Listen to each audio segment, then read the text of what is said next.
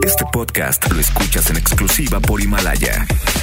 Si aún no lo haces, descarga la app para que no te pierdas ningún capítulo. Himalaya.com. MBS Noticias Jalisco comienza. Acompaña al periodista Víctor Magaña y entérate al momento de lo que pasa en Jalisco. Las portadas del día. El informador. Falla negociación. Escuelas federales van a paro. La Secretaría de Educación Jalisco prevé que más de 6.700 planteles frenen actividades hoy por la falta de pago a maestros. El diario NTR. Costará 110 millones de pesos el haber de retiro. Aparte, magistrados cobrarán su pensión. Milenio Jalisco. Más de 230 mujeres han sido víctimas de violencia en Jalisco. En este año suman 36 víctimas de feminicidio, 10 más que las registradas durante todo 2018. En ocho meses se emitieron alrededor de 9.600 órdenes de protección. Excelsior. Crimen golpea a 180 mujeres al día. Publican hoy alerta de género para Ciudad de México. El Sol de México. Resucitan el segundo piso de Indios Verdes. Calculan inversión de 4.400 millones de pesos. Este es un avance informativo MBS Noticias Jalisco. Buenos días. Hoy en MBS Noticias Jalisco, Jalisco se posiciona en el cuarto lugar en homicidios cometidos en 10 meses de 2019. Confirma la Fiscalía Regional que van siete cuerpos localizados en una fosa clandestina en Lagos de Moreno. Proyecta el gobierno de Jalisco 327 millones de pesos para la operación de la línea 3 del tren ligero en 2020. Desechó el Congreso de Jalisco la reforma para que parejas homoparentales puedan registrar hijos. Maestros del Sindicato Nacional de Trabajadores de la Educación en Jalisco se van a paro de labores por falta de pagos. Entregarán últimos boletos de mi pasaje. Queda una semana para aquellos que no hayan ido por su apoyo en tiempo y forma. Entregan mi pasaje a más de mil personas en Tlajomulco. Este año invirtieron más de millón y medio de pesos. El Ayuntamiento de Guadalajara detiene a 67 personas por apartar lugares en zonas comerciales de la ciudad. Se inauguró Expo Emprende 2019. 252 empresas mostraron el trabajo derivado de apoyos gubernamentales. De esto y más en un momento. Muy buenos días, ¿cómo le va? Ya lunes 25 de noviembre. Estamos a prácticamente nada de terminar este año. ¿Cómo va con sus propósitos del año pasado? ¿Los ha cumplido? ¿No los ha cumplido? Ay, los está dejando en pausa para echarle más ganas en el 2020.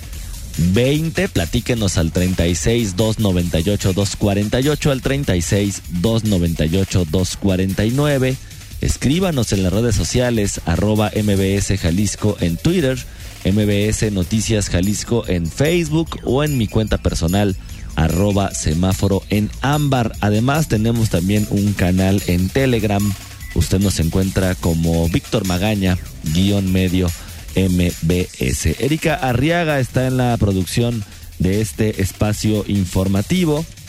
Hugo López en los controles operativos. Oiga, el día de hoy tenemos para usted cortesías, tenemos un pase doble para asistir este próximo jueves 28 de noviembre a las 9 de la noche ahí en el Teatro Diana a disfrutar del concierto de Molotov Unplugged, este concierto que se estará presentando, dicen ellos, como nunca antes los habías escuchado. Además, Gracias a nuestros amigos de ACK Promotions estamos ofreciendo cuatro cortesías sencillas para el Festival de Tributos Let's Rock este próximo 30 de noviembre, donde se estarán haciendo tributo a la música de Nightwish, de Model Crew, de Iron Maiden, de Pink Floyd, con las agrupaciones Everdream, Will Sight, The Best Band, The Beast Band y The Lunatic GDL, con un invitado especial que será Sensi en esta ocasión. Lo que tiene que hacer, ya sabe, comunicarse con nosotros en cualquiera de nuestras formas de contacto, dejarnos su nombre completo, un correo electrónico, el concierto para la dinámica que desee participar. Yo soy Hugo, yo soy Hugo López, yo soy Víctor Magaña. Son de la mañana con cuatro minutos. ¿Qué le parece si comenzamos? Este es el Exa Reporte Vial. Convierte cada momento en familia en una historia de lujo a bordo de una de las últimas Buick Enclave 2019. Hay un choque a camioneta de carga en Periférico Sur en dirección hacia carretera Chapala. Maneje con precaución y tráfico detenido en la autopista de Zapotlanejo rumbo a Guadalajara para que tome vías alternas. Hay 20 minutos al menos de retrasos en la zona. Un civil se encuentra controlando la circulación en Avenida 8 de Julio por un semáforo descompuesto. Tenga precaución al manejar. Hay presencia de carga vehicular en la zona para que tenga también ahí sus previsiones y la entrada, bueno, siguen insistiendo de Guadalajara en la carretera Zapotlanejo está completamente detenida. Y un choque en tren entre un tren y una unidad de transporte público sobre la lateral de Periférico y Avenida Inglaterra. Anticipe su salida si planea circular por la zona. Experimenta el lujo de una nueva aventura en familia en la comodidad de una de las últimas Buick Enclave 2019, con bono de hasta 90 mil pesos o 12 meses sin intereses y 0% de comisión por apertura o un año de seguro gratis. Promoción válida del 1 de noviembre al 2 de diciembre de 2019. Consulta términos y condiciones en Buick.mx. El Exa Reporte Vial es presentado por... Estrena una Buick Enclave con bono de hasta 90 mil pesos o 12 meses sin intereses y 0% de comisión por apertura. Visita tu distribuidor Buick. Seguridad. Somos cuarto lugar en homicidios cometidos, al menos en lo que va de este 2019. Isaac de Loza, ¿cómo estás? Buenos días. Víctor, buenos días para ti y para todos quienes nos escuchan. Pues solo Guanajuato, Baja California y el Estado de México registran más víctimas que nuestro estado en la actualidad. Entre enero y octubre de 2019, la Fiscalía de Jalisco ha registrado 2.235 homicidios dolosos. Es un indicador que además de significar que en promedio este año se ha cometido un asesinato cada tres horas con 20 minutos, posiciona a nuestra entidad en el peldaño 4 por este delito a nivel nacional. La realidad pues sí ha sido dura para Jalisco este 2019. Durante los últimos 10 meses les hemos dado cuenta de fosas clandestinas, algunas incluso con hasta 44 cadáveres en ellas. Les hemos dicho de casas de torturas en plena zona metropolitana de Guadalajara, en donde, no- en donde hay personas privadas de su libertad y cadáveres desmembrados a su lado. Incluso les hemos hablado de niños de menos de 10 años que han sido asesinados durante este sangriento 2019. Analizar la realidad actual en el país, pues tiene múltiples lecturas. Una de ellas es que Jalisco, Guanajuato, Baja California, Estado de México y Chihuahua son las únicas entidades que superan los 2.000 asesinatos. Una más, solamente esos cinco estados concentran cuatro de cada 10 homicidios registrados en las 32 entidades federativas. Para, darla- para darle una mayor claridad, para alcanzar las cifras de homicidio que registra Jalisco, eh, se requiere sumar todas las víctimas de, por ejemplo, Chiapas, San Luis Potosí, Hidalgo, Coahuila, Querétaro, Nayarit, Tlaxcala, Durango, Aguascalientes, Baja California, Campeche y Yucatán. Todos esos estados sumados equivalen a lo que Jalisco por sí solo ha registrado en este 2019. Esa es la dimensión de la violencia entre un territorio del país y otro. De acuerdo con las cifras más recientes del secretario ejecutivo del Sistema Nacional de Seguridad Pública, Yucatán es, y por mucho, la entidad con menor incidencia de homicidios. Solo 25 en 10 meses. ¿Cuál es la distancia entonces con Jalisco? Que allá ocurre un homicidio cada 12 días en promedio y aquí, en 12 días, registramos 89. Esa es la distancia entre nuestro estado y el de menor incidencia aunque la autoridad estatal ha celebrado que octubre pues ha sido y tiene razón el mes con menos víctimas en este año, Jalisco también se encuentra entre las 14 entidades que superan la media nacional en la tasa de asesinatos. Según las cifras oficiales, nuestro estado nuestro estado se encuentra en la posición 11 por una tasa de 28.4 homicidios por cada 100.000 habitantes y los que lideran esa lista son Colima con 85.6, Baja California con 70.4 y Chihuahua con 58.4. Esa, Víctor, es nuestra realidad, ese es el estado en el que vivimos. Y en el resumen de lo que ocurrió durante el fin de semana, pues les traigo colación que noviembre, a diferencia de octubre, pues sí registra una mayor actividad violenta. Solamente el viernes y solamente en la zona metropolitana de Guadalajara se dio cuenta de siete homicidios. Y el sábado la Fiscalía Regional confirmó que extrajo pues siete cuerpos más de una fosa clandestina, esta vez localizada en el municipio de Lagos de Moreno.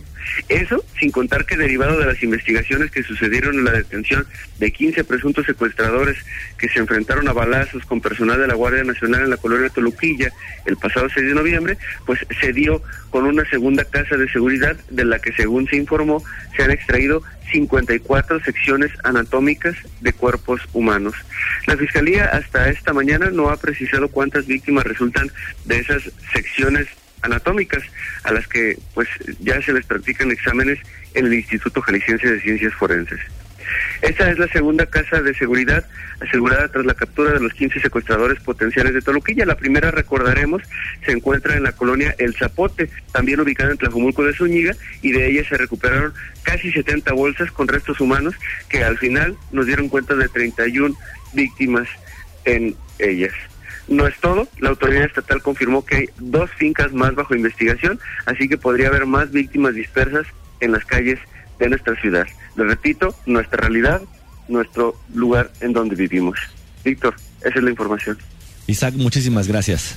Muy buen día para todos. Imagínese nada más usted. Cuarto lugar en homicidios cometidos en 10 meses de 2019. Cuarto lugar a nivel nacional. Oiga, son 9 de la mañana con 12 minutos. Le recuerdo que estamos regalando un pase doble para asistir este próximo jueves 28 de noviembre a disfrutar del concierto de Molotov ahí en el Teatro Diana. Y además, el 30 de noviembre, de noviembre, gracias a nuestros amigos de ACK Promotions, tenemos cuatro cortesías sencillas para disfrutar de Let's Rock, este festival de tributos el próximo 30 de noviembre ahí en el C3 Stage a partir de las 7 de la tarde. Lo que tienen que hacer es comunicarse con nosotros en cualquiera de nuestras formas de contacto. Los teléfonos en cabina 36 298 248 36 298 249. Las redes sociales arroba MBS Jalisco en Twitter, MBS Noticias Jalisco en Facebook y mi cuenta personal arroba semáforo en ámbar. Además, un canal en Telegram, Víctor Magaña, guion medio MBS. Vamos a una pausa y regresamos.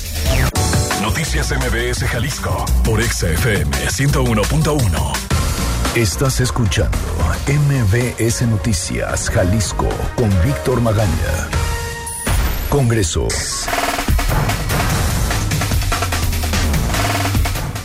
9 de la mañana con 18 minutos regresamos a cabina de MBS Noticias Jalisco. Oiga, el Congreso de Jalisco desechó una reforma para que parejas homoparentales puedan registrar a sus hijos. Fátima Aguilar, ¿cómo estás? Buenos días. Buenos días, Víctor. Saludos para ti, para el auditorio. Es en este contexto de las dificultades que han enfrentado eh, parejas homoparentales para registrar a hijos. Eh, el Congreso de Jalisco fue omiso a una recomendación de la Comisión Estatal de Derechos Humanos eh, que mandaba una reforma a la ley del registro civil para que estos registros fueran posibles. El caso más reciente, que recordemos, fue el de una pareja de mujeres lesbianas que no podían registrar a sus trillizas hasta que se ampararon y el Ayuntamiento de Guadalajara se vio obligado a hacerlo.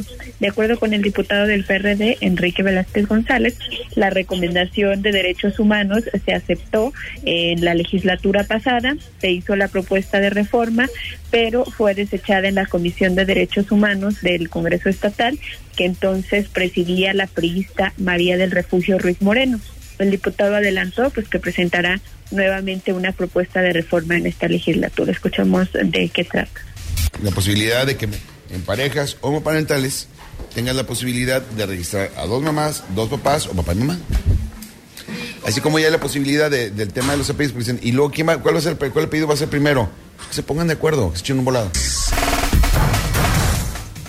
Y pues Velázquez González también acusaba que en estos años la Comisión Estatal de Derechos Humanos, eh, con este tipo de recomendaciones, está supliendo el trabajo que deben hacer los diputados. Pues es el reporte, Víctor. Fátima, muchísimas gracias. Buenos días. Oye, como bien señala nuestra compañera Fátima Aguilar, recordará usted justo esta historia que ya le contábamos aquí de esta pareja parental de dos mujeres que estaban intentando registrar a su hija para que pudiera recibir atención en el Instituto Mexicano del Seguro Social y que finalmente, bueno, a través de amparos y eso pudieron finalmente conseguir el registro, la atención y bueno, pues el Congreso del Estado rechaza una vez más la posibilidad, el derecho, la garantía de que parejas homoparentales puedan registrar a sus hijos. Por supuesto que buscaremos a los diputados a ver qué es lo que opinan y por qué justamente decidieron rechazar un derecho que le corresponde a absolutamente a todas las personas en esta entidad. Y en el proyecto de presupuesto de egresos del próximo año, la etapa final de la línea 3 del tren ligero tiene contemplada una asignación de 327 millones de pesos, la mayor parte para la puesta en operación finalmente de este transporte masivo. La coordinadora de gestión integral del territorio, Patricia Martínez Barba, explicó que la asignación desde el presupuesto estatal propone recursos para el arranque, así como para la supervisión de la obra. La insistencia desde el gobierno federal ha sido que en enero funcionará este servicio. Escuchemos. Para línea 3 eh, estamos considerando 277 millones de pesos para la operación, para el arranque de operación de esta línea y 50 millones de pesos para eh, la supervisión de obra en esta última etapa del, de la línea. En total son 329, 327 millones de pesos lo que estaría destinado. Otros proyectos de transporte masivo para los que el gobierno estatal considera destinar dinero es la señalización de la línea 1, un compromiso que se adquirió desde la administración pasada y que asciende a 230 millones de pesos. Además de 20 millones contemplados para el proyecto ejecutivo y la preinversión en la línea 4. En el caso del Peribús son 449 millones de pesos como contraparte a la aportación federal para este proyecto, así como 67 millones para estudios y proyectos. Finalmente, en la migración del transporte colectivo al modelo ruta empresa contempla 500 millones de pesos para la renovación de unidades. La inversión total en proyectos de servicio de transporte en 2020, según Martínez Barba, es de casi 1.600 millones de pesos. Educación. Los maestros del CENTE en Jalisco se van a paro de labores por falta de pagos. Erika Arriaga, ¿cómo estás? Buenos días. Buen día, Víctor. Buen día, auditorio. Así es, los maestros de alrededor de 8.000 escuelas en el estado de Jalisco anunciaron paro de labores debido a la falta de pago a docentes del sistema federal. Así lo anunció el, la sección 16 del Sindicato Nacional de Trabajadores de la Educación desde el pasado viernes expusieron que este paro se debe, además del incumplimiento de pagos a los trabajadores de la educación, también ante el inminente riesgo de la falta de depósito del aguinaldo por parte de la Secretaría de Educación. Se informó también que aunque los alumnos no tendrán clases, los docentes deben estar presentes en sus centros de trabajo en su jornada laboral, aprovechando para revisar sus planes individuales de trabajo, así como las acciones del programa escolar de mejora continua. Eh, se espera que las clases se reanuden el día martes 26 de noviembre, o sea, mañana, a reserva de otra indicación del Sindicato Nacional de Trabajadores de la Educación. Es la información, Víctor. Erika, muchísimas gracias. Gracias, buen día. Oye, vamos a ir a una pausa y regresando vamos a platicar con Adrián Delgado, secretario de Comunicación de la sección 16 del CENTE. Él estaba en otra llamada telefónica, me parece. Esperemos que regresando, bueno, podamos tener comunicación con él. Vamos a una pausa y regresamos. Víctor Magaña está en XFM 101.1. Regresamos. Síguenos en nuestras redes sociales. MBS Jalisco en Twitter. MBS Noticias en Facebook. La ciudad. La Secretaría del Sistema de Asistencia Social anunció que esta será la última semana en la que se brindará atención en cualquiera de los módulos habilitados para la entrega de boletos del programa Mi Pasaje a personas registradas en la nueva convocatoria y que por alguna razón no acudieron a recibir su apoyo en la fecha y módulo agendado en el sistema. Los interesados deberán presentarse en el mismo módulo elegido al realizar su cita ya vencida con original y dos copias de su CURP, comprobante de domicilio, así como el certificado que acredite la discapacidad en caso necesario. Los horarios de atención serán de lunes de este lunes del lunes 25 al viernes 29 de noviembre de las 8:30 a las 14:30 horas. Además, las personas que no reciban sus boletos durante este periodo serán dados de baja y no podrán ser acreedores a este beneficio en próximas entregas. Y, en Tlajomulco, 1.587 personas fueron beneficiadas con el programa Mi Pasaje Así lo anunció el alcalde Salvador Zamora Zamora, quien recalcó que en conjunto con el gobierno de Jalisco se trabaja en ordenar el servicio del transporte público, donde se incluye la construcción de la línea 4 del tren ligero y el reordenamiento de las diversas rutas del transporte público. Escuchemos. De hoy, porque no solamente lo que estamos haciendo con estos apoyos, sino que en profundidad estamos haciendo con el gobierno del Estado para garantizar un servicio de transporte público eficiente, barato, que pueda llevar a más destinos y a mucho menor tiempo a todos los habitantes de nuestra población. Por eso estamos trabajando en todos los corredores de transporte público que ya están aprobados y que se estarán implementando los próximos días. Estamos trabajando para que Tlajumulco cuente con el tren ligero. Estamos ya en el trabajo en el proyecto ejecutivo. En esta ocasión, las personas beneficiadas corresponden a 57 con discapacidad, 532 adultos mayores y 998 estudiantes. A las personas con discapacidad y mayores se les entregaron 365 boletos para un semestre, lo que corresponde a dos pasajes diarios. Los estudiantes recibieron 200 boletos semestrales, por lo que tendrán dos billetes para cada día de actividad escolar. La entrega de mi pasaje se realizó con una inversión de 1.865.632 pesos. La entrevista.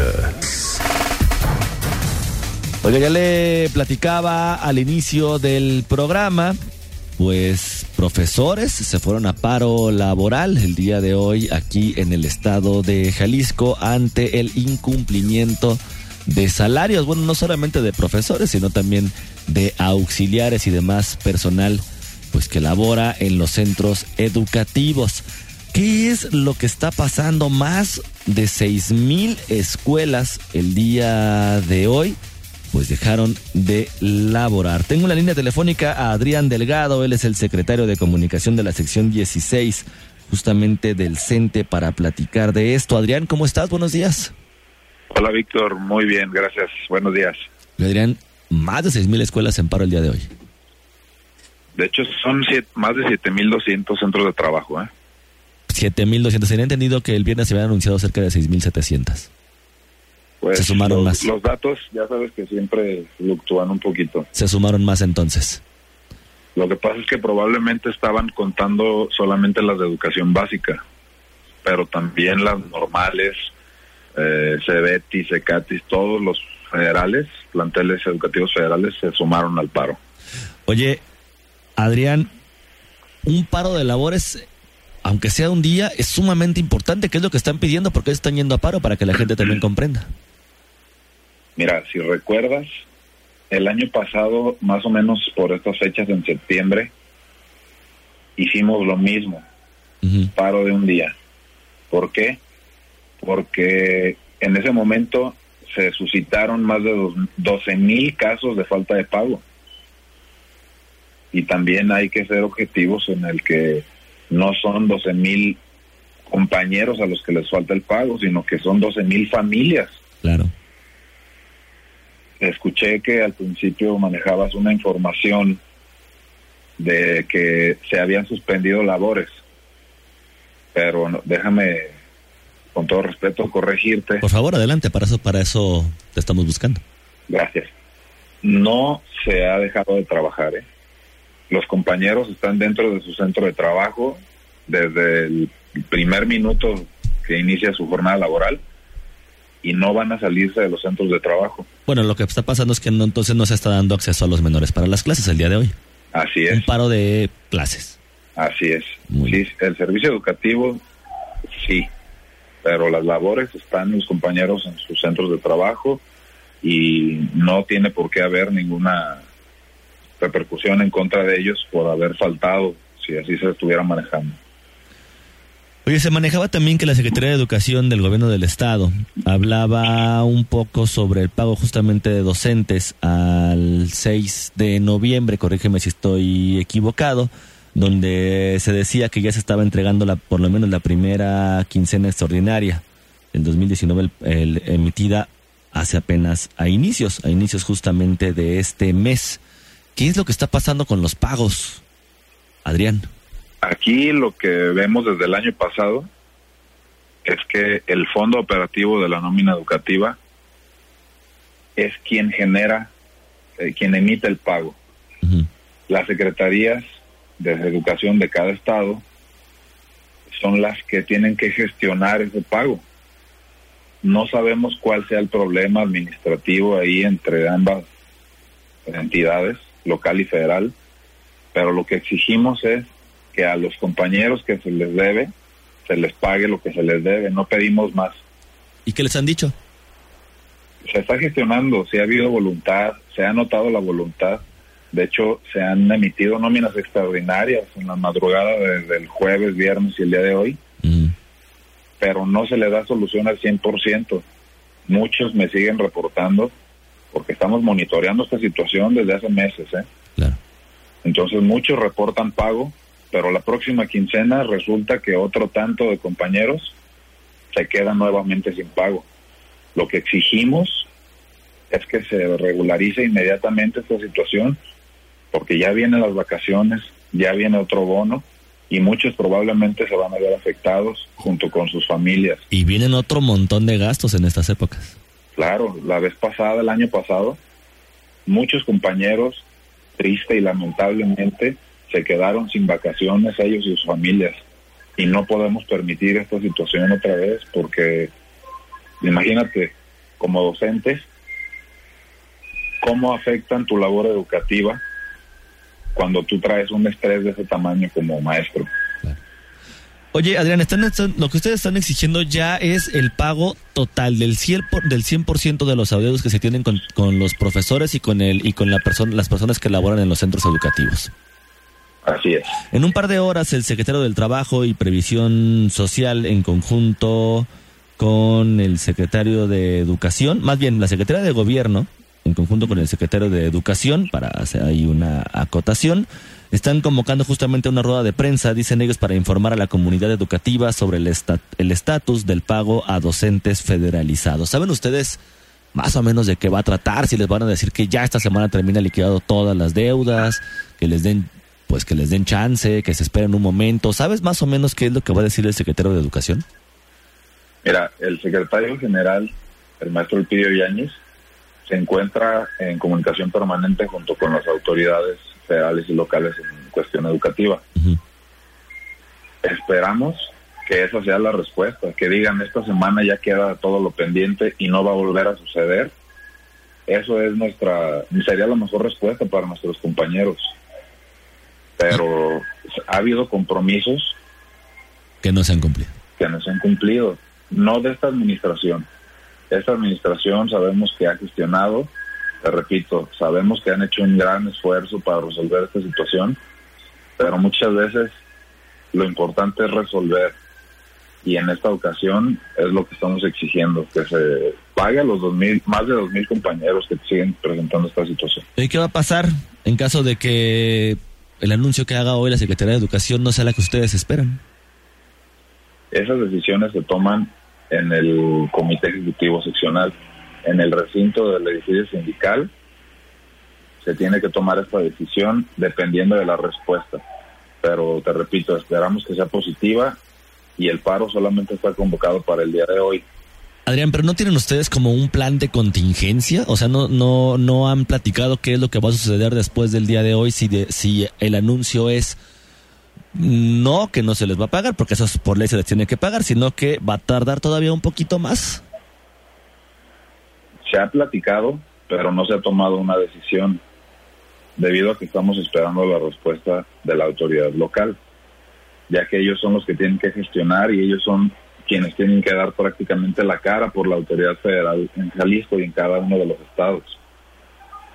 En caso de que no, en caso de que hubiera alguna respuesta que no sea satisfactoria para nuestros compañeros, pues primero apelamos a que el gobierno eh, responsablemente asuma la función y la responsabilidad, porque además el salario en tiempo y forma es una es un precepto constitucional, es uno de nuestros derechos esenciales como trabajadores para nosotros como trabajadores de la educación y como trabajadores en cualquier ámbito. Pues ahí está Adrián Negado, secretario de comunicación de la sección 16 del CENTE. Espero que lleguen a buenos términos. Espero que el anuncio del día de hoy del secretario de Educación sea positivo y se puedan llegar a un buen acuerdo. En caso de que no sea así, te voy a pedir que me vuelvas a tomar la llamada para ver qué resolución o qué van a decidir hacer. Con gusto, a tus órdenes. Pues ahí está la información. Ya lo escuchó usted, no es un paro de labores, solamente no están dejando entrar a sus hijos a las clases, pues justamente están exigiendo que se les pague el adeudo a estos más de dos mil profesores que no se les han pagado sus quincenas completas o que tienen ahí ya incluso algunos meses, meses, escúchelo usted muy bien, meses sin recibir el salario por su trabajo. Son 9 de la mañana con 40 minutos. Hugo López, un número del 1 al número 20. El número 15. El número 15, Ami Azucena Rascón, es la ganadora del pase doble para asistir este próximo 28 de noviembre al Teatro Diana a disfrutar del concierto de Molotov.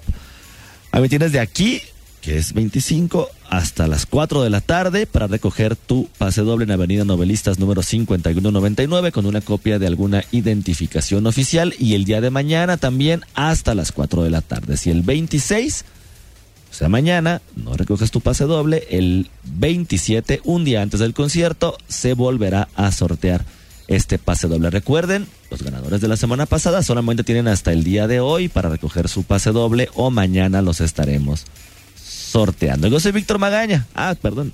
Let, eh, para el concierto de Let's Rock, este pase sencillo, Luis Gabriel Orozco Bojorques e Hilda Guadalupe Cruz Barba. Lo que tienen que hacer es acudir 30 minutos antes de que comience el concierto ahí en el C3 Stage. Es a las 7 de la tarde que abren las puertas el próximo 30 de noviembre con una identificación oficial y automáticamente les darán su pase sencillo. Ahora sí, como siempre ya sabe, le deseo que pase usted un muy bonito día. Aquí concluye MBS Noticias Jalisco. Acompaña a Víctor Magaña y su equipo de profesionales de lunes a viernes a partir de las 9 de la mañana por Exa FM Guadalajara. Este podcast lo escuchas en exclusiva por Himalaya. Si aún no lo haces, descarga la app para que no te pierdas ningún capítulo. Himalaya.com